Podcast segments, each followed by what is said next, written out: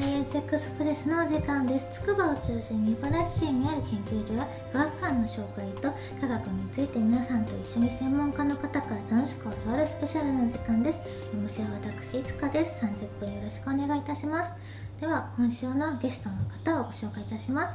気象予報士で自然科学ライターの岩月秀明さんです。よろしくお願いします。よろしくお願いします。お願いします。はい。では2回目のご登場なんですけれどもはい。まず簡単に自己紹介をお願いします。あはい。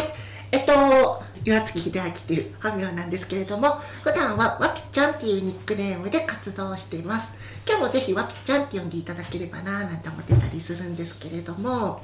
で普段はですね自然科学系のライターということでフリーランスでですね図鑑を作ったりとか、まあ、図鑑だけじゃなくて実用書系自然科学あの植物とかお天気とか、えー、と幅広く自然系のものを作ったりするようなお仕事をしてまして、まあ、時々出前授業とか講座とかであちこち行ったりという感じをやっている感じですかね。はい、よろしくお願いいたしますよろしくお願いします。本日は筑波山中腹にあります旧小林亭ひとときさんにて収録を行っておりますこちらは築120年以上の古民家を再生した関東平野が一望できる宿泊型ワーケーション施設です本日はひとときさんの全面ご協力のもとコワーキングスペースを使わせていただいております。ちょっとですねやっぱ交通の便が悪い若干悪いところではあるんですよね。であのい駅から東京とかから来る時はバス乗り継いでなんでしょう上にバス止まるので歩いてきてもらうっていう形になるんですけど、はい。車だとちょっとすごい細い道をね入ってこなきゃいけないんですよねすだから。小型の車でちょっと運転に自信がある人が大丈夫かなって思いつつ頑張って入ってこれる道なんですよね。走り応えがありましたよ。走りたありますね。ありがとうございました。でちょっと今温度の話してて、はいここってちょっと気持ちやっぱ山ですからね標高180ぐらいでちょっと涼しいんですよっていうお話を今してましてはい。ただ夏の話で冬はあったかいんですね。若干ふもとよりは暖かいかなと思ってるんですよ。そうなんですよなんか中古民家だから冬とか寒いのかなって思いきやいや結構あったかいんですよっていう話をよくのぼりさんたちとしててあ、それしてたんですね。そうあのはい古民家だから、あのなんでしょう昔ながらにしっかり作られているから家がしっかり作られているからちょっとあったかいのかなっていうふうにお話ししてたんですけどはい。実はその逆転層の関係でもあるんですね。そうなんです。冷たい空気は重たいんで下に溜まるんで、うん低いところほど寒い。冬の朝はね。でちょっと上に行くとら冷たい空気から出ちゃえー、うから。そうなんですね。なもんでそれを利用してそうみかん作ってるんですよねあ。膨れみそうかん。なんですよみかん作ってますね、確かなんかいただいのぶりさんがいっぱい持ってたりいただいたりしたことあるなんかそうなんですよはい。えー、なんかやっぱ気象とそういう生活つながってますよねつながってますね。確かに。さすがですね早速最初からいいお話を聞けてありがとうございますあいいとんでもないです。初めて来ていただきましたがどうどうですか？いいですよねとてもいいところですね。いいですよねはい。植物も自由に咲き誇ってますからねなかなか放置されたらもう一日ずーっとぐるっと回っていそうなくらいに。なんかはい。なんかいそうって感じありますもんねあの麓地上とはまたちょっと違った山なのでね、山の植物、昆虫、動物、いろいろいそうで。うん。もうこの時期なんでだいぶ 落ち着いてきてるかもしれないんですけど、夏場とかね、面白そうだな。そうですよね。そのここって結構コワーキングスペースもあってあっち母屋でもイベントが盛んに行われてる場所なんですよ。交流会みたいな。はい。ぜひなんかよかったらねコラボとかイベントしたら楽しいかなって思います。観察会とかあ、いいですよね、はい。はい。今日ちょっとのぼりさん同席できてないんですけれどご紹介できればと思います。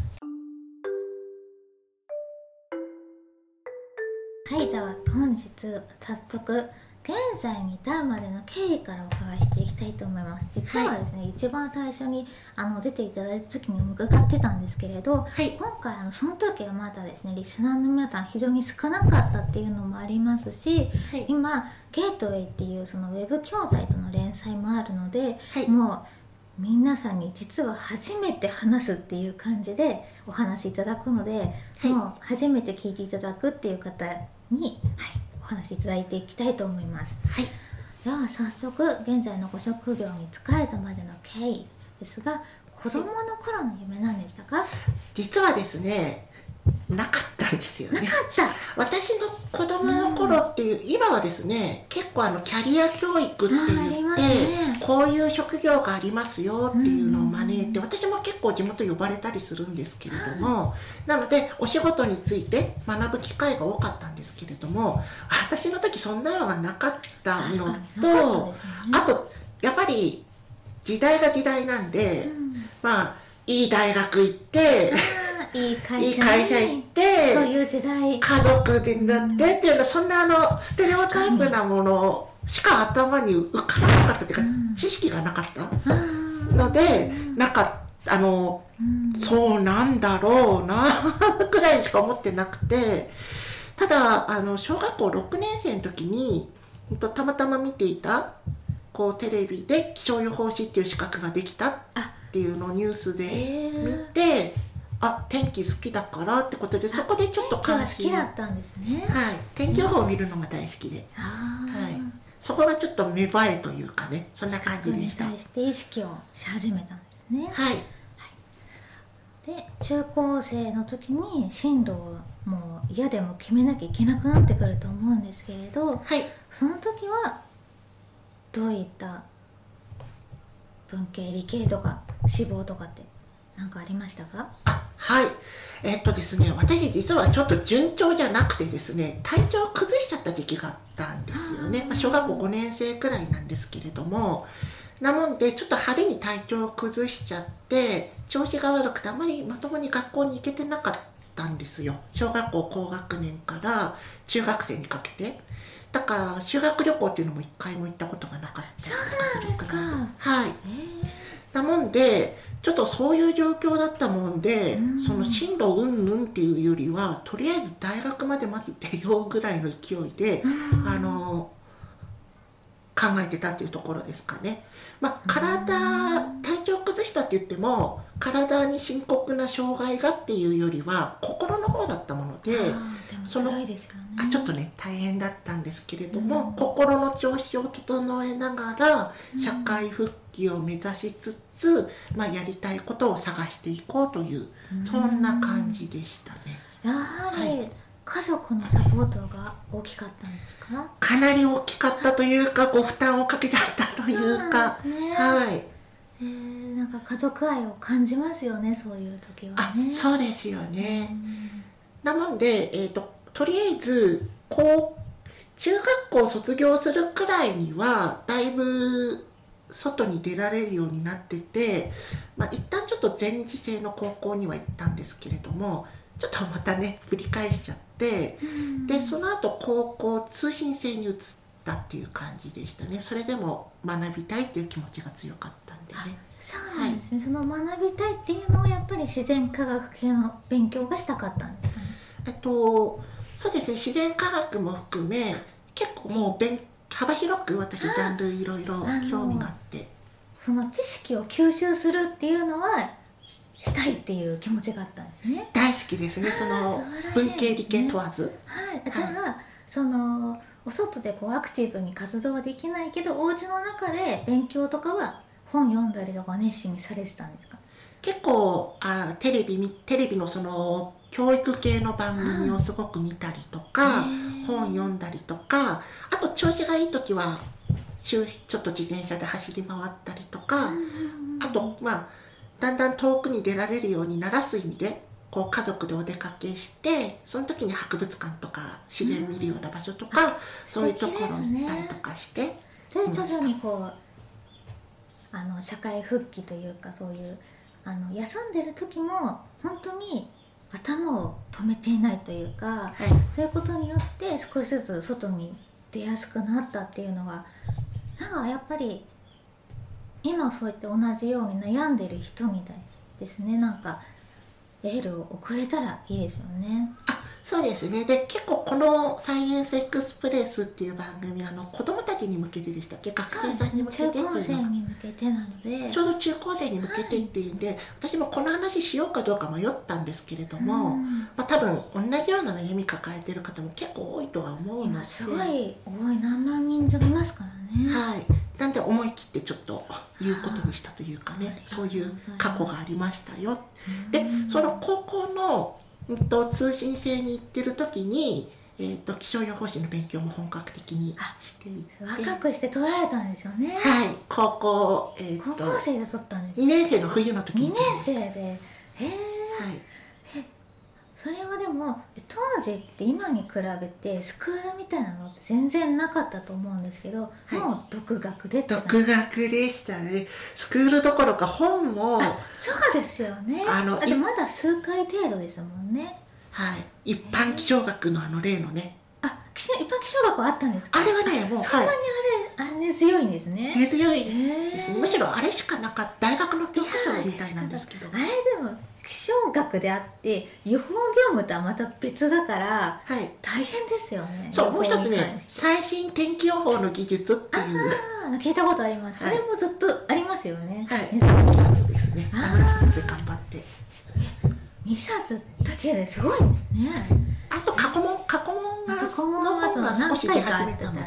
はい。へええご両親はそのそっち系で教えてくれたとかはじゃなかった？理系ではあるんですけどうん。気象系じゃないのであまあそうですよね、まあ自分で頑張ったというか。へえまあ高校生だってある程度の漢字とかは読めますからね。で私がこれ始めたの実はもっと早くてあ中学その小学校6年生の時にえっ、とあ気象予報士っていうのがあるっていう。そこでなんで、気えー、づいてとその後に気づいて買いに行ってもう買いに行ったんですか？行きました。で中学校12年くらいの時まあ一回開いてはい。何書いたか分かんなくて行ったそうそうそうそうそうですよね、はい。でその時いいになって思って。じゃあどうしようかと思って、うん、知識が足りてないんだろうなっていうはい。気づきがあって、で何をしたかっていうと先取り勉強ですね。中学校3年もうみん3年高校12年生の。気象予報士に必要であろう勉強を、はい。もう自分が中学生だからとかもう気にせず必要だからって思ってはい。数学 12AB とかね。すごいですね。物理とあと物理と数学が必要なんだろうと、はい。あと何やったっけかな、情熱ですね。あそうですね。はい。好きなものへの。いやーなんか一般的にその心がちょっと鬱になったとかってもう何もできなかったりするじゃないですか、はい。そういう情熱が芽生えないみたいな。ではなかったんですね。あそうですね。えっと私まあこれも言っちゃっても全然隠してるわけじゃないんでいいんですけどパニック障害っていう。ああ対人にとか環境とか。えっとちょっと原因が私わかんないんですけれどもそういうものですよね。あのなんか多分何らかの不安で突然うん突然体の不安の症状が出るというかね。胸がドキドキしちゃったりとか。それで辛いですよね学校に行けなくなっちゃったりとか電車に乗れなくなっちゃったりとかそういった症あの外出ができなくなっちゃったりとか。ストレスをガッて感じちゃうんですはい、だからあの試験会場に行かなきゃいけないっていうまず。えでもそれはハードル高いですよね。でも勉強したら受けたいって思いますもんね、はい、なのででもうちょっとちょっと手前の段階から言うと、うん。私の住んでるところってまああの車社会のとこなんで電車に乗るって習慣がないんですね基そう本ですよね。なので会の電車の乗り方も分かんなくて。そうですよね。なので電車の乗り方を覚えつつ、うん。そのパニック障害のその行動範囲っていうかその社会復帰に向けたのっていうのは少しずつ慣らしていくっていう方法なんですよ。うんだから電車の乗り方を覚えながら少しずつ距離を電車に乗って少しずつ距離を伸ばしていって行ける範囲を広げていくっていう訓練も同時にや前りました。向きにその試験のためにみたいな素敵ですね、なんかなんだろう。みんなと同じにしなきゃいけないからやるとかじゃなくて、はい。やりたいことのために必要なことだからって思ってはい。取り組めるっていうのは素敵ですねあ素敵な克服方法でそれで高校2年生で合格。はい。早いですよね。そうですね。それでもあの3回落ちて4回目だっいやたんーですよ。すごいですよ。中学高校やっぱりですね1回目2回目はまあしょうがないなと思ってたんですけどす。3回目落ちてた落ちた時。あ相当こがここではもう受かるっていうぐらいやり込んでたんですね。はい。でその時うん。にあれだったんですよ。もうダメだと思ってあ挫折しかけた。あの終終わってから合格発表。で落ちたのを見てもうこれ以上はできないって思っちゃったんです。一旦思っちゃったんですよ。うん。でありますね。もう親とか先生とかに言ったりしたら、うんいやもうここまでやってたらもう一回だけ受けて、うん。もう一回ダメだったらもう諦めなやっぱさいっていう。周りは見てたからそのはい本気度をもったいないって思っちゃうんですよね、学科は引っかかってたんですよ。あなのそうなんでですね。もう一回だけ受けパなさいっていう。スの権利があるから、はい。確かに。それはもったいない。生かして受けたいですね、はい。でももう一回受けてダメだったらそこで考えなさいって言われて、えーいやーすごい。よそしたら引っかかったというかね。かったですね。でもはい。そういう、やっぱそこまでやっぱ頑張ってたからこそなんですよね結果が出てきたっていうのは。はい。うん。そして高校で高校2年で合格して、はい。その後にやっぱ嬉しい達成感というか嬉しいって思って、はい。でやっぱりそのこういった道に進んでいこうみたいな風に大学を受験とかも考え出したんですか？実はまだその段階ではそこまで考えてなかった高2んです、ね、だけどまだ進路までは考えてない。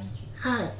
どういう道があるのかっていうのをまだちょっとやっぱり世間知らずなところがあったので。みんなまだ高2ではまだそんなもんですよね、でまずそのやっぱりちょっとそのパニック障害もまだちょっと状況が良くなくて、前回はそう簡単にできるもんじゃないですよね、はいなので全日制の大学、うん。全日制って言ったらいいんですかね大大学の場合ね。なんでしたっけ？む昔は私の時そういった呼び方でしたけど今は違うかもしれないですね、なんか 時代変わるから分かんないくて。でもまあそういう日勤じゃないですけどそういう全そう毎日通うやつね。そうそうそう。でちょっとまだ体力体調的に自信がないもんで、うん。とりあえず通信で大学行こうっていうことでうん通信に進んだんですね。はいなので大学に関してはちょっとなんかあれ？理系のそういった学部じゃないの？っていうようなところ行ってるんですけれども、うんそれはちょっとそういう事情があった。そうだでうんせっかくだからちょっとリベラルアーツ的なこあう幅広く学べる？リベラルアーツって言葉あったんですね当時。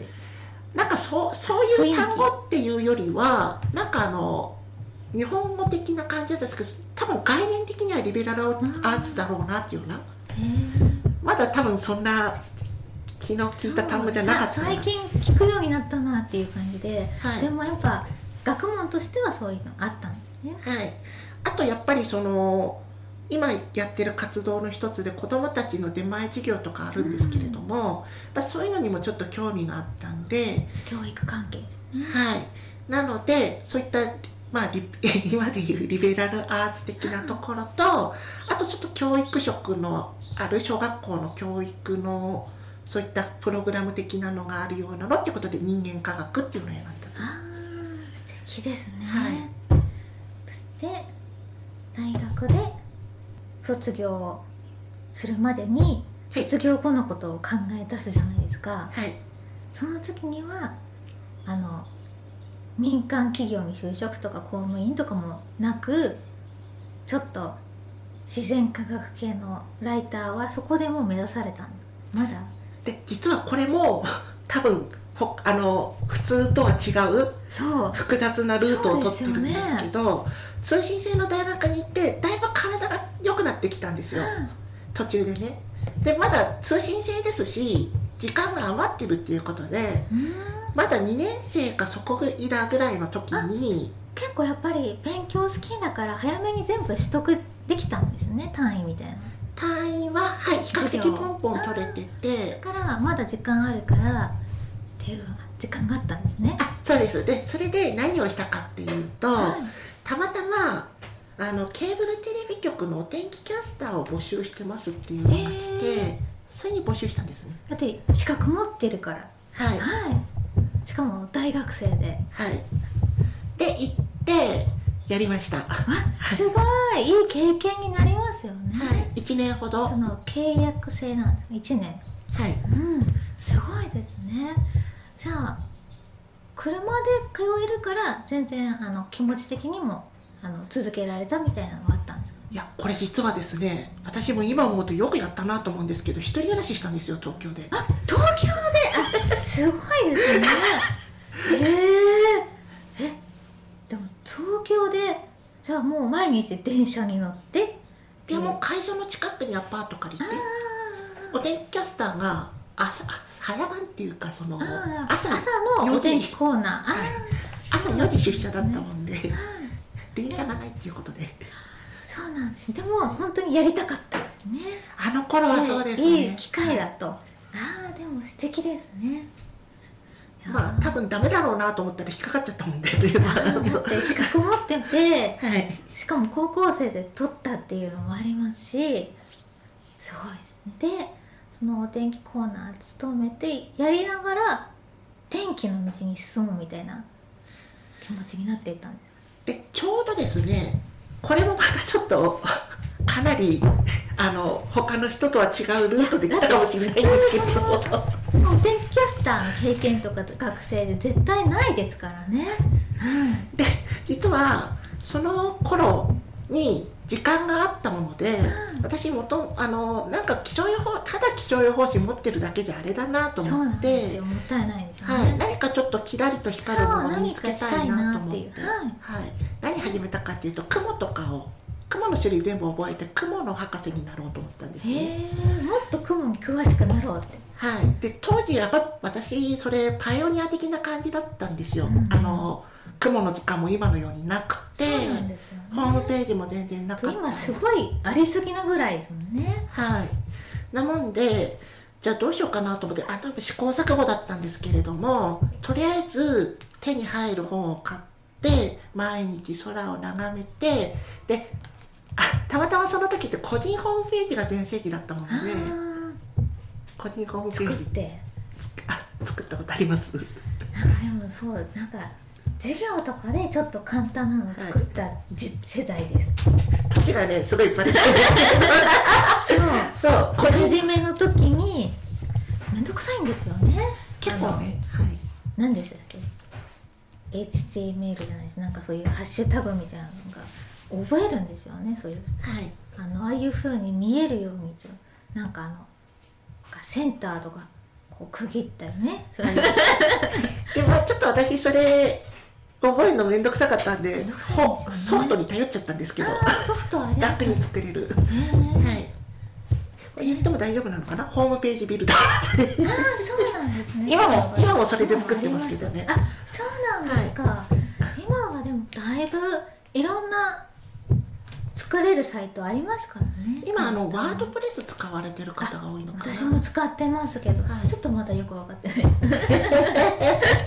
それでその個人ホームページ全盛期だったんでまあ個人ホームページに撮った雲の写真とこう分類とやりながら少しずつ覚えていこうってことを始めてたんですよね、並行して。でそれがかなり充実した頃になってちょうどキャスターやってた頃だったかんですけれどもあの編集者の目に留まったんですよ。へえあ出版社の。自分から呼び込んだんじゃなくて、はい。向こうからあなんかすごい面白いことやってるなと、へはい。え、で雲のちょっと図鑑一つ作ってみませんかっていう子供向けの。素敵ですね、はい、そこであこういう道もあるのかっていうのを知りましてね。で。まだ大学34年頃の頃ですよね。あはい。でまたちょっとキャスターやりながらキャストやってる作時に一冊出して。でやってる時でもうえ1年とかで作ったってことですか？あそうですね。すごいですね。に個人ホームページでいろいろあベースがあるか取りまとまらってたから。それをなんかうまくまとめてって。いや素晴らしいですね。であそっか本を作る道そういう仕事もあるんだなっていうのをで知っ本の作り方もその時になんとなく学んだ感じで。えー。丁寧に教えていただいってっていう感じですね。あーすごいねそのお天気キャスターを1年で終わった後まだちょっと大学生としての時間があったんでちょっとライターの方を目指してみようかなと思い始めて、はい、そこからですね、はい、始まったのは。なんかやっぱり大事なのってそういう余裕があるからこそそういう好きなこと頑張れるしそういったお話も来るしっていうのはやっぱり時間ですよね。はい、あと今その私の時は個人ホームページだったんですけれども、でうん結局あれ以降も個人ホームページ由来で仕事が来るんですよ。やっぱそのはい、あ他にないから見つけやすいというか、はい、検索ですぐこれに見つけられるみたいな。で今だったらあのね SNS とかねいろんな、はい、発信ツールがあるのでこういうのやってるっていうのを発信していくうん。と、そういうきっかけが取れるかもしれないですよね。そうですね。私もその一人っていうかどっちかっていうとそのパイオニア的な感じだった。うん。そういう風な形で仕事を取るパイオニアだったかもしれないですけど、確かにそうですよね。そのはい。今でいう SNS じゃない。その時代にとってはそれが今最先端でしたからね、はい、うんやっぱ最先端のそういうことやってるとやっぱ目に留まりやすいというか見てくれてる人は見てくれてるっていうのがありますよね、はい、あと発信ですね。こういうのやってるよっていう。あ あちょっと心に刺さるものが。いや大丈夫です。私もね おっとっとって。私もやっぱり SNS 向いてなくて伸び悩んでますから。いやいやいやもういっぱいいますから数千人。すごい。ですねでもすごいですね。でそこからはい。始まってったわけですね。ライターとしての道が。い。きまやでもそっからもまた険しい道ですよね。なかなかそうですね。確かに